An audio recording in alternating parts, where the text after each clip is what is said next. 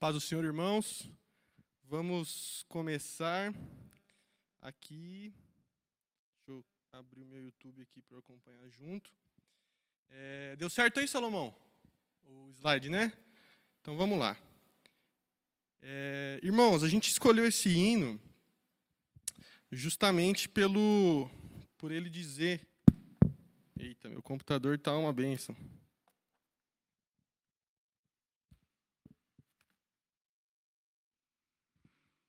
A gente escolheu esse hino justamente por ele dizer: é, sou pobre, cego e nu, nada tenho para oferecer. Então, essa foi o que eu me lembrei quando a gente foi estudar esse tema.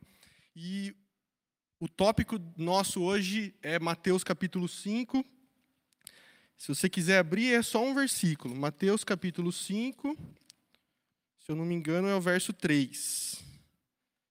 Mateus Mateus 5, é, 2, é, 3. Mateus 5, 3. Bem-aventurados os humildes de espírito, porque deles é o reino dos céus. Aqui, humildes de espírito ou pobres de espírito. Salomão, coloca para gente a apresentação. Semana passada, o que a gente viu, irmãos? A gente fez a introdução ao Sermão do Monte e as bem-aventuranças. E a gente viu que foi um discurso de Jesus aos seus discípulos, bem no começo do ministério, e que descreve a ética do reino de Deus, que é a contracultura. E eu lembro que eu frisei bastante, deixa eu pôr meu óculos aqui, senão eu não enxergo nada, é, que vai mostrar a diferença entre quem serve a Deus e quem não serve, a diferença entre o reino de Deus e o mundo. E a gente falou um pouquinho sobre o início das bem-aventuranças. Hoje, Salomão, pode pôr para a gente já no Pode passar dois aí já. Que é o título Felizes Humildes de Espírito. Então, irmãos, para a gente começar, é bom a gente definir o que não é a humildade de espírito. Eu já ouvi bastante gente falando assim, quando uma pessoa faz mal para alguém, aí fala, a outra fala assim, nossa, mas aquela pessoa ela é tão pobre de espírito, ela é tão assim é, ruim. Então, como se o pobre de espírito fosse uma coisa aquela pessoa ela não tem, ela não tem nada nela, ela é uma pessoa que faz mal para os outros porque ela é pobre de espírito. Eu não sei de onde surgiu esse, esse xingamento, né? mas passa para a gente aí, Salomão. O que também não é humildade de espírito e pobreza de espírito? É você ser tímido, você ser fraco, retraído, acovardado, sem ousadia. Então, assim, às vezes, a gente já falou na primeira aula que nenhuma dessas características são características naturais do ser humano. Então, não é porque você tem uma personalidade mais quietinha, mais passiva, você não se posiciona muito, você olha as coisas, você fala, ah, tá bom assim. Você não, não é por isso. Então, não é humildade de espírito você ser uma pessoa tímida, fraca e retraída. Passa para a gente, Salomão. Então, assim, é, é para tirar já da nossa mente qualquer é, pensamento carnal sobre essa bem-aventurança. E eu convidei vocês, durante a semana, a refletirem sobre o que poderia ser a humildade de espírito. Então, o que é a humildade de espírito, irmãos? O que está em foco nessa primeira bem-aventurança é qual atitude você tem para consigo mesmo. O que, que você pensa sobre você? O que, que você, quando você pensa sobre você, quais sentimentos, quais opiniões a seu próprio respeito vem na sua mente? É, uma definição, já de cara, que a gente pode dar é a seguinte: ser humilde de espírito é reconhecer nossa falência espiritual pela nossa natureza caída frente a um Deus santo e perfeito.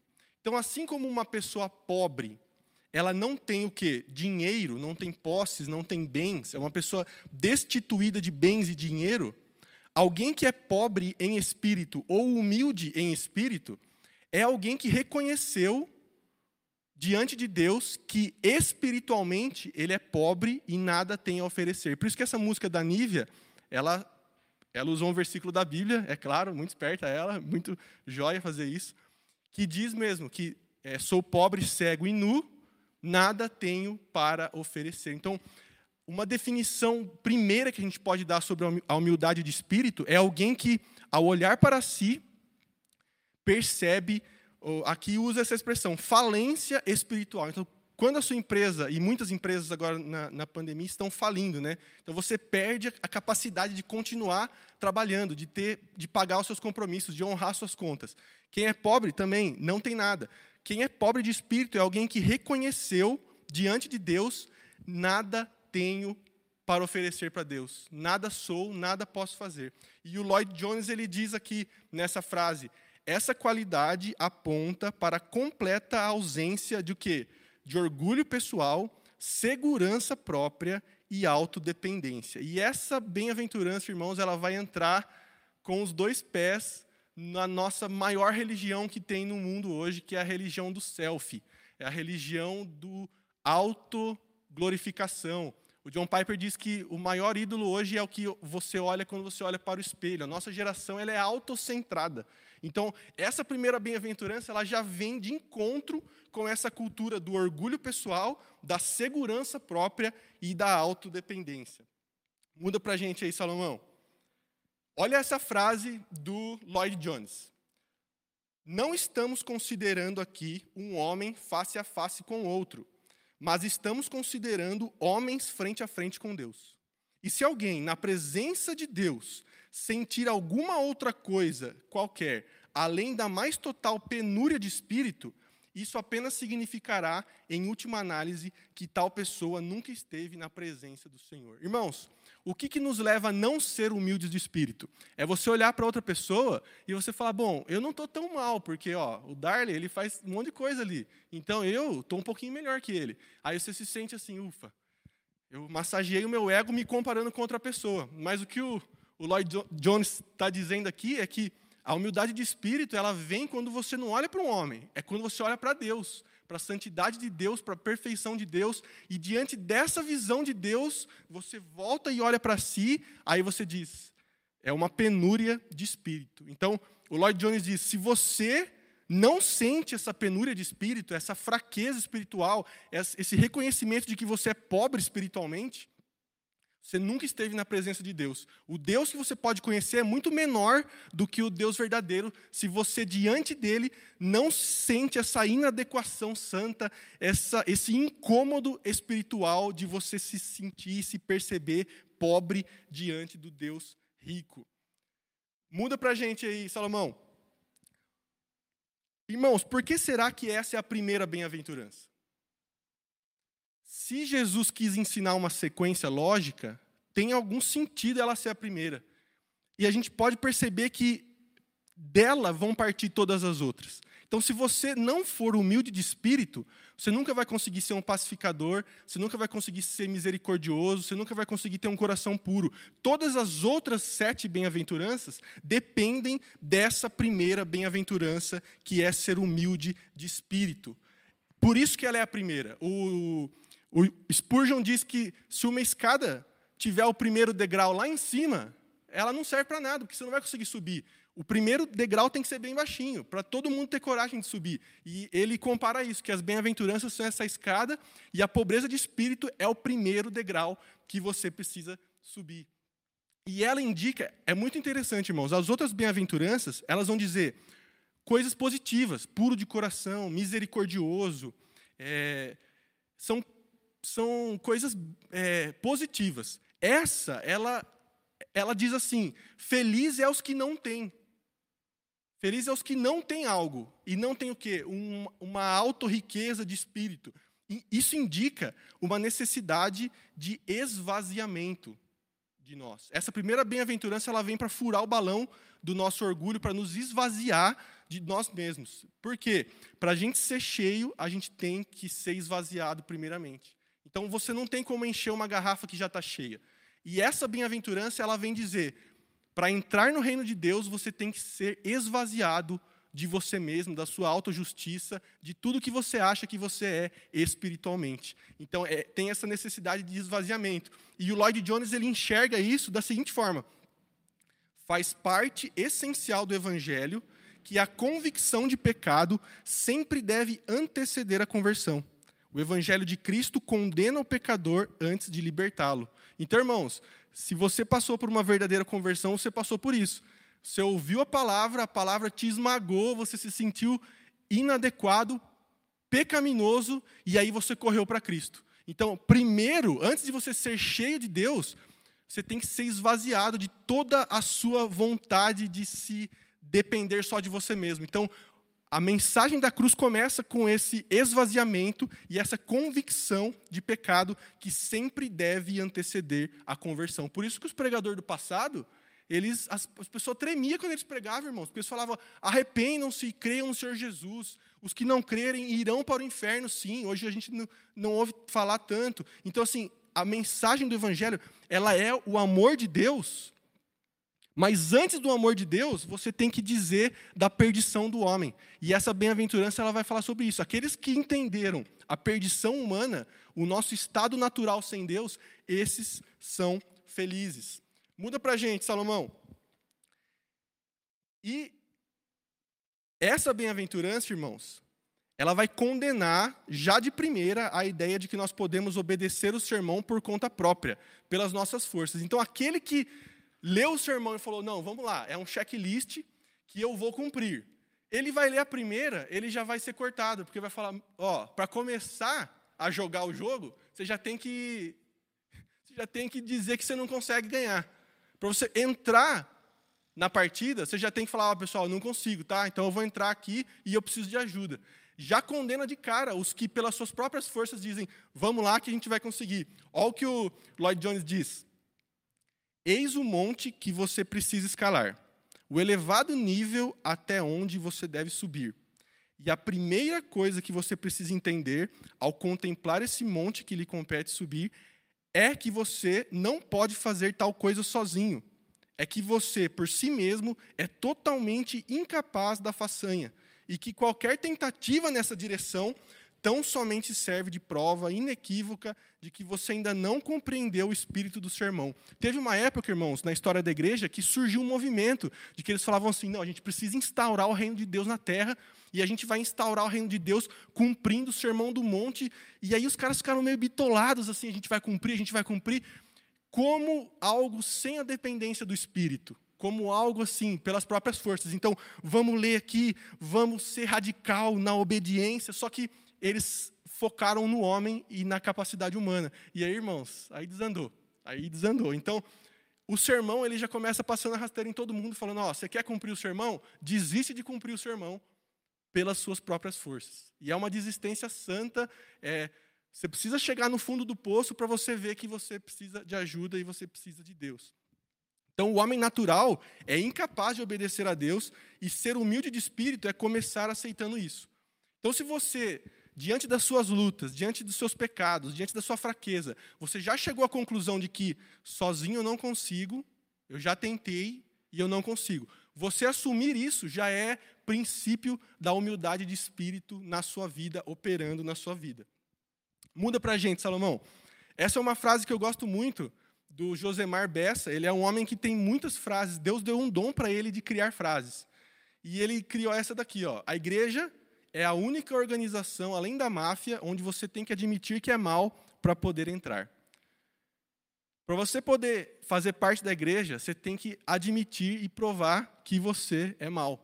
Você tem que falar, gente, eu preciso de um salvador, não posso sozinho, eu admito que eu sou mal. Então ele fala que, assim como na máfia, você precisa provar que você é mal para você entrar, na igreja também. São as duas únicas instituições que você precisa falar que você é mal para você conseguir entrar.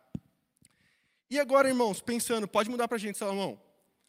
Pensando nessa bem-aventurança, como o mundo enxerga isso? Porque a gente falou que o mundo está em contraste e em oposição às coisas de Deus. E como que o mundo enxerga essa bem-aventurança?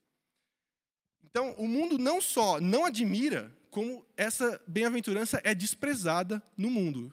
Como eu já falei, pobreza de espírito às vezes virou até um xingamento.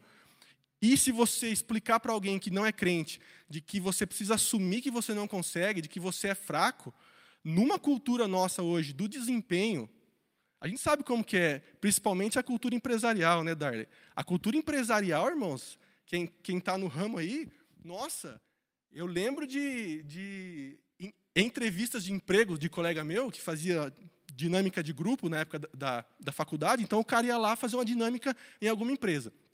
Aí o cara voltava triste, assim, ó, bravo. Nossa, cara, Ó, teve a dinâmica lá, eu, eu falei tudo que eu precisava falar, tal, mas tinha um cara lá que ficava se impondo, assim, ficava falando na frente, é, falando mais alto, é, cortando as pessoas, e esse cara que foi escolhido. Aí, aí o pessoal fala, não, ele tem um perfil de, de líder. Ah, irmãos. Então, nessa área é, do mundo, hoje é muito valorizado a, autoconfiança, a autossuficiência, a autodependência, a autopromoção, a pessoa falar bem de si mesmo né, nessa cultura coach que a gente vive, é nos ensinado que você precisa se mostrar, você precisa se colocar, você precisa se impor. É, você falar que você precisa ser humilde e modesto é algo que você é visto como fraco já e você é cortado da, do pensamento do mundo. E hoje, mais recente, a gente vive a cultura do selfie. Né? Da onde surgiu a gente ficar tirando foto da gente mesmo e ficar se olhando tanto? Isso mostra algo sociologicamente na nossa sociedade. Eu, uma vez, é, nossa, eu vi o pessoal com foto assim no, na, no papel de parede do celular, é a própria fo foto da pessoa fazendo biquinho, assim. Aí eu falava, e um homem, né? Eu falei, cara, que, que você, por que, que você tem essa foto na, na capa do seu celular? Por que, que você fica olhando para você mesmo, cara? Põe alguma outra coisa. Ele falou, não, é porque se alguém achar meu celular vai saber que é meu. Eu falei, ah, que, que desculpinha. Que desculpinha. Por que será que a gente põe as nossas próprias fotos? Claro, você põe uma foto com outra pessoa, né? é outra coisa, mas por que a necessidade da gente ficar se olhando tanto? Eu, já, eu, eu olho para o celular toda hora. Por que, que eu preciso ver toda hora a minha cara? Né? Isso mostra um pouco de como que a gente, como que a nossa cultura nos ensinou a lidar com a nossa própria autoimagem, com o que é a gente mesmo. Outra coisa, irmãos, capa de CD. É uma coisa Vai ver se um cristão assim, tipo o Estênio Marcius, ele vai ter um rosto dele na capa do CD. Você não acha. Porque o cara é modesto. Então ele fala assim, ó, eu vou pôr aqui, não sou eu o foco. E quantas capas a gente vê da pessoa lá, toda bonitona na, na, capa, né? Não que essas pessoas que colocam sejam, não sejam humildes de espírito, mas é um caminho que a gente está sendo ensinado de que a gente precisa se autopromover, se automostrar, e é completamente o oposto das bem-aventuranças. É, segue para a gente aí, Salomão. Então, ó, o que, que o mundo diz para a gente ser? Autoconfiante, que é o que eu posso, eu consigo por mim mesmo. Autossuficiente, que é eu não preciso da ajuda de ninguém, sou uma pessoa completa. Autodependente, que é não dependo de ninguém. Às vezes a, a dependência de você falar assim, ó, eu não consigo fazer isso, eu preciso de ajuda. Você é visto como fraco. E autopromotivos, que é falar bem de si mesmo. Isso é tudo que o mundo nos ensina. Passa aí, Salomão. Se não bastasse isso, gente, nós temos na igreja, entrando nos últimos anos, a visão da teologia do coach, que a gente chama, e a gente está combatendo muito aqui na nossa igreja, porque a gente está percebendo o perigo que é. E, então, o mundo gospel, ele também absorveu isso e ele nos ensina isso indiretamente. Então, assim, com a intenção de você ministrar a, a nossa geração, que tem muita dificuldade emocional, os pregadores viram que funciona você desenvolver uma teologia do bem-estar, uma teologia do coach. E o que, que é o erro fatal deles, irmãos? É trocar a necessidade da humildade de espírito pelo aumento da autoestima e autovalorização do ser humano. Então, qual que é o, o, o erro crasso? Pô, a pessoa está sofrendo, ela está mal, eu vou aconselhar ela, eu vou dizer o quanto ela é importante, o quanto ela é boa, eu vou elevar a autoestima dela para ela se sentir bem. Só que isso é ilusão, irmãos. Por isso que vende muito livro de autoajuda. Quando, na verdade, nós precisamos olhar para Jesus. O, pastor que vai ministrar alguém que está sofrendo, o John Piper fala isso. Que chegaram para ele e perguntaram: Mas o que, que você fala para uma pessoa que está assim, ó, destruída emocionalmente, triste? Ele fala: Eu faço tudo para mostrar a cruz de Cristo para essa pessoa, o máximo que eu conseguir. Porque na cruz ela vai enxergar o valor que ela tem. E não falando, ó, oh, você é boazinha. A gente vai ver exemplo disso biblicamente um pouquinho mais para frente. Mas eu trouxe aqui três citações de pregadores famosos do YouTube que mostram isso. Olha a primeira. Do Evangelho, Jesus é o centro. Joia. Mas do coração de Jesus, você é o centro. Isso, irmãos, não existe na Bíblia isso. Eu acho que ele quis dizer que Jesus ama, mas assim, falar que nós somos o centro do coração de Jesus é completamente antibíblico. Jesus mesmo fala que tudo que eu fiz foi para glorificar o Pai. O, o, foco de Jesus, a meta de Jesus era Deus Pai, não era a gente. Nós somos fruto do amor e da fidelidade de Jesus a Deus Pai. O foco primário é Deus, não é o homem. Então perceba que o homem é trazido para o centro de Jesus para você se sentir bem. A segunda, ele, Deus, planeja coisas para a sua vida e de diversas formas, inclusive pelas suas decisões, você pode apagar o que ele escreveu para você. Então, Deus tem um plano para você, mas você pode apagar o que Deus escreveu. Não sei aonde que o cara inventou isso. E a terceira, gravíssima. Eu me sinto tão justo que quando eu olho para ele, Deus, não me sinto inferior. Isso, irmãos, essa frase, esse pensamento, ele é o completo oposto dessa bem-aventurança. Essa bem-aventurança é, quando eu olho para Deus, meu, eu, eu, eu desmancho. Eu, eu, eu, a gente vai ver exemplos de, de pessoas humildes de espírito. Então, como que a gente olha para Deus e não se sente inferior?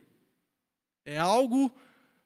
Tem, Deus tem misericórdia de nós, irmãos, e é que a gente venha fugir dessas pregações e desse movimento da teologia do bem-estar. Se você está sofrendo, irmãos, o que vai te curar é uma visão de Jesus Cristo na sua vida. É você ver o quanto Jesus é bom, o quanto ele é perfeito, o quanto ele é santo e quanto ele te ama. Isso vai curar a sua vida. Se você focar no quanto você é importante, no quanto você é amado, no quanto você é o que você não é, você vai se iludir e você vai ficar a vida inteira sofrendo.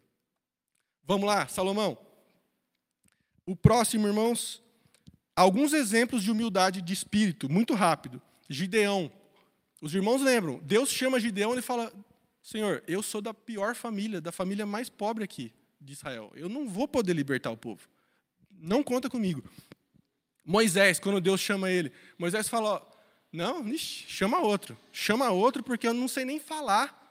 Davi também, quando Deus chama ele, quando ele está falando com Deus, tem um versículo que ele diz: Quem sou eu, Senhor? Quem sou eu diante de ti? Então, o Velho Testamento tem muitos exemplos mas a gente quer focar no novo.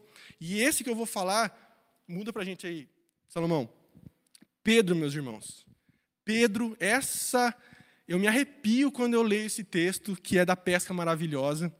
E essa imagem que eu coloquei aqui é do seriado The Chosen, que muito bom, assim, eles conseguiram captar a essência mesmo. O que aconteceu com Pedro?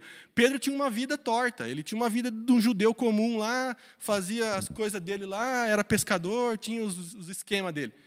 E aí ele está lá, meio, o pessoal fala de Jesus, ele está lá e ele vai pescar, daí dá errado a pesca, né? E Jesus vai lá e fala para ele, de manhã, quando ele está guardando tudo. Jesus fala, oh, Jesus não falou, né? Mas Jesus fala, Pedro, lança, volta lá e lança a rede. Aí Pedro, daquele jeitão, fala, ó, oh, eu manjo do mar, já estou guardando as coisas aqui, mas porque o Senhor falou, sobre a tua palavra eu vou jogar. Aí ele vai lá e joga, aí a rede vem cheia, irmãos. Aí esse texto aqui, ó, Lucas 5:8. Quando Simão Pedro viu isso, prostrou-se aos pés de Jesus e disse: Afasta-te de mim, Senhor, porque sou um homem pecador. Pedro, quando ele olhou para Jesus e ele viu o milagre, e ele ao olhar para Jesus, imagina o rosto de Jesus naquela ocasião, irmãos. Falando, ó, eu falei para você jogar, né? E aí Pedro olha para Jesus e aí Pedro automaticamente olha para si, e isso gerou em Pedro uma, uma repulsa de Jesus. É, é uma coisa até paradoxal, né? Como que, como que esse homem, eu quero que ele se retire de mim, porque eu, eu não mereço estar na presença desse homem. Eu retira-te de mim, Jesus, porque eu sou pecador. Então, esse, essa consciência que Pedro teve nesse momento é a humildade de espírito. É quando você olha para Jesus, olha para a obra de Jesus e você volta o olhar para você, você fala: "Não, eu não tenho condições nem de estar perto do Senhor, mestre. Retira-te de mim." E Pedro cai ali aos pés de Jesus e diz: "Retira-te de mim, porque eu sou um pecador." Será que esse sentimento a gente tem, irmãos? Ou a gente já se acostumou tanto com Jesus e com a Bíblia e com a igreja, que a gente perdeu esse, esse senso da diferença entre nós e Jesus. Pedro ele olhou ali e ele falou: Não, retira-te de mim, porque eu não suporto a tua santidade diante da minha pecaminosidade. Então, Pedro, naquele momento, ele não se sentiu bem, ele se sentiu mal. E, mas isso é uma bênção, porque fez com que ele se apegasse a esse homem. Então, Pedro é um exemplo. O próximo, Salomão. O publicano da parábola de Jesus, a mesma coisa. Jesus conta a parábola de que duas pessoas foram orar, o fariseu e o publicano.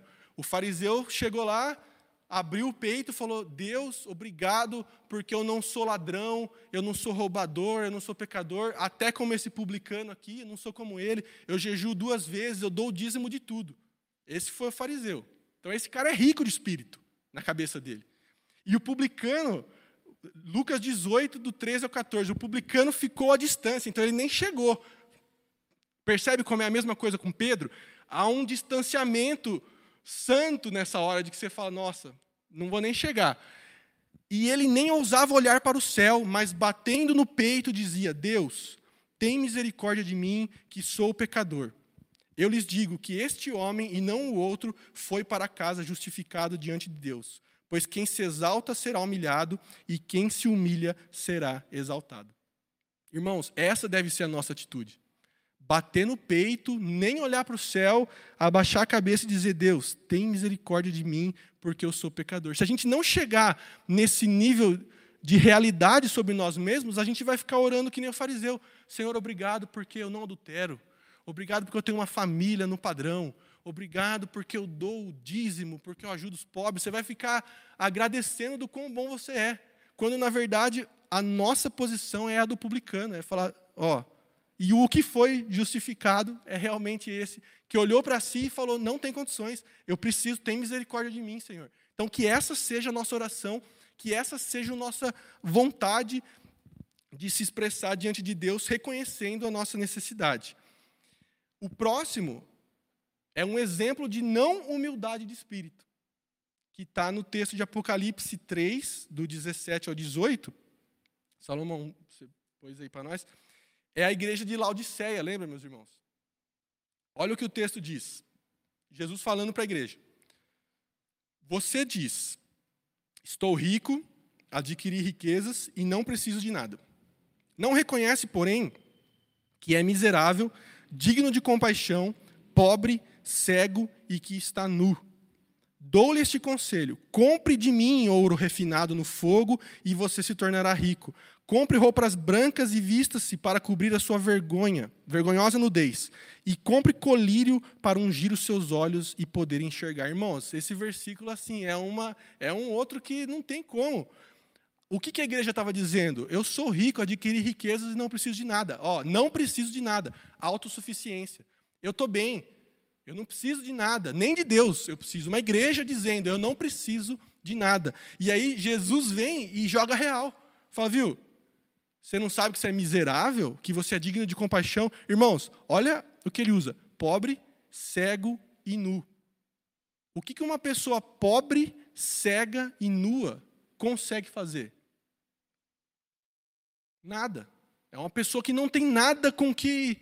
Você não tem dinheiro, você não tem nem roupa e você não tem a visão. Então, Jesus fala: mas beleza, você é assim, mas eu dou um conselho para você: compre de mim ouro e você se tornará rico, compre roupas brancas para você cobrir a sua nudez, e compre colírio para voltar a enxergar. Então Jesus já começa aqui a dar a saída. Nós somos humildes de espírito, mas nós podemos crescer na graça de Jesus. E aí é outra coisa, você vai ser rico em Cristo e não rico na sua própria força. Se a gente vê como se tornar? Beleza, eu quero ser humilde de espírito. Como que eu vou me tornar humilde de espírito? Primeiro ponto, irmãos. Não. Muda para a gente aí, Salomão. Não olharmos muito para nós mesmos, buscando ser humildes por nossas próprias forças. Os irmãos devem conhecer os monges. Os monges, eles cometeram esse erro. Eles leram a Bíblia e eles falaram: nossa é, o evangelho é algo difícil de se obedecer. Então vamos fazer o seguinte: vamos fugir para as montanhas, a gente fica lá fechado, sem distrações, e a gente vai focar somente em Deus e somente em ser em sermos aceitáveis a Deus. Vou fugir das tentações do mundo e, e vou virar monge, vou ficar lá meditando e orando 100% do meu tempo. O que, que isso leva à tendência? De você de tanto você querer ser humilde de espírito, você vai ficar orgulhoso de você ser humilde de espírito. Você vai se importar tanto com você. Eu quero ser humilde de espírito, eu quero ser humilde de espírito, eu preciso ser humilde de espírito. Você está pensando tanto em você, o foco está em você, está na sua humildade de espírito, que daí você não é humilde de espírito tentando ser humilde de espírito. E os monges, eles fizeram isso. Então, assim, é, a humildade de espírito também, essa questão de ter o foco em nós é muito importante, porque falando de Moisés, por exemplo, não é porque a gente fala assim, ah, eu sou humilde de espírito, então, então eu não vou nem pregar, eu não vou nem cantar. Quem sou eu para estar tá pregando aqui? Eu, Theo. Quem sou eu para estar tá aqui pregando? Eu não vou pregar, não vou fazer nada, eu vou ficar vivendo uma vida. Mas olha só, Moisés.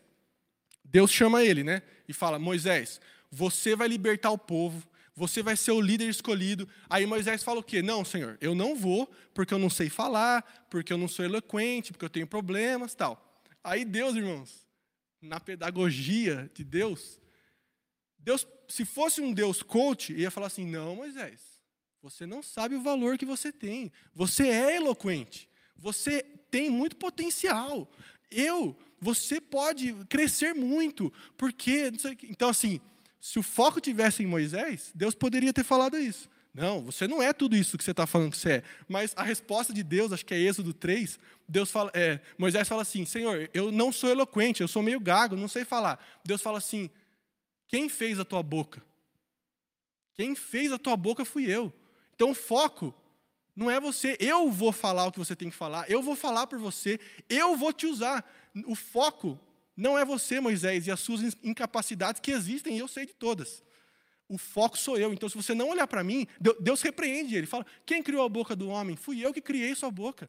Então, você não confia em mim para eu te usar? Então, irmãos, que, que a pobreza de espírito, ela não nos leve a uma paralisia, mas ela tem que nos levar ao quê? A correr para Jesus e ele vai nos lançar em missão e nos usar. Eu, por mim mesmo, nunca estaria aqui, irmãos, pregando. Mas porque eu creio em Deus e eu creio que o que eu estou fazendo aqui é para Deus e é Deus fazendo, beleza, então vamos lá.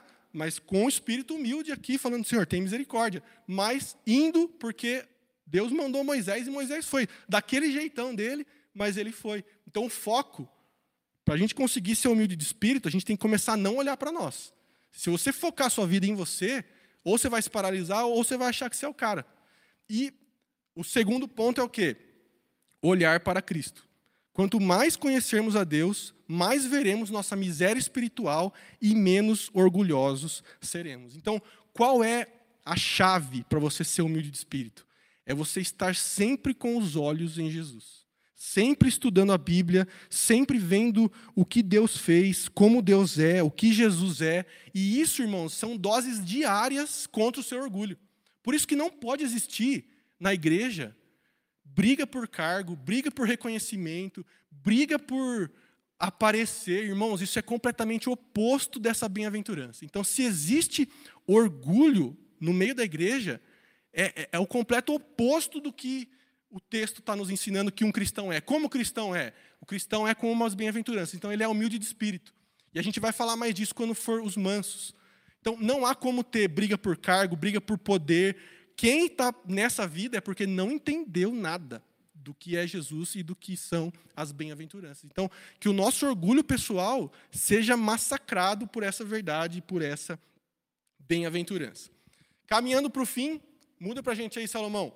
Para a gente fechar a questão da humildade de espírito, tem essa frase do Stott, que ele sintetiza muito bem. Olha o que ele diz. Assim, ser humilde de espírito é reconhecer nossa pobreza espiritual ou falando claramente, a nossa falência espiritual diante de Deus, pois somos pecadores sobre a santa ira de Deus e nada merecemos além do juízo de Deus. Nada temos a oferecer, nada a reivindicar, nada com que comprar o favor dos céus. Então, você, a gente está, é como se você estivesse lá na fila e você não tem com que pagar. Você fala, ó, não tem com que pagar, não tem condições. E o Lloyd Jones nos faz um desafio, olha o que ele diz. Portanto, façamos a nós mesmos as seguintes perguntas. Quero que você faça, irmãos, e eu também faço. Pareço-me com essa descrição? Sou mesmo humilde de espírito? Como é que me sinto a meu respeito quando penso em termos de Deus e da presença de Deus? Em minha vida diária, olha, essa é forte. Quais são as coisas que costumo dizer, sobre o que costumo orar e o que costumo pensar sobre mim mesmo? Se a gente se perguntar e analisar na nossa vida diária, o que a gente diz sobre nós mesmos? O, o que você costuma orar sobre você mesmo? E o que você costuma pensar sobre você mesmo? Isso vai dar um termômetro de o quanto humilde de espírito você está ou não. Então, que a gente possa se fazer essas perguntas e não ficar assustado com as respostas. Ou ficar assustado e clamar por misericórdia. Vamos lá, Salomão. Qual a consequência dessa bem-aventurança, irmãos? Então, beleza, já entendi. Ser humilde de espírito é reconhecer que eu sou falido espiritualmente e que eu preciso de Deus, que eu não tenho forças nenhuma em mim e que eu preciso de um Salvador. Joia. Qual é a consequência? O texto diz: Bem-aventurados os pobres de espírito, porque deles é o reino de Deus. Então, qual a recompensa para um pobre de espírito? É fazer parte do maior reino, que é o reino dos céus.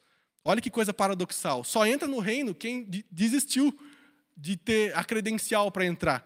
Só entra no reino, só faz parte do reino, só vai reinar com Cristo aqueles que se abaixaram e reconheceram o que são.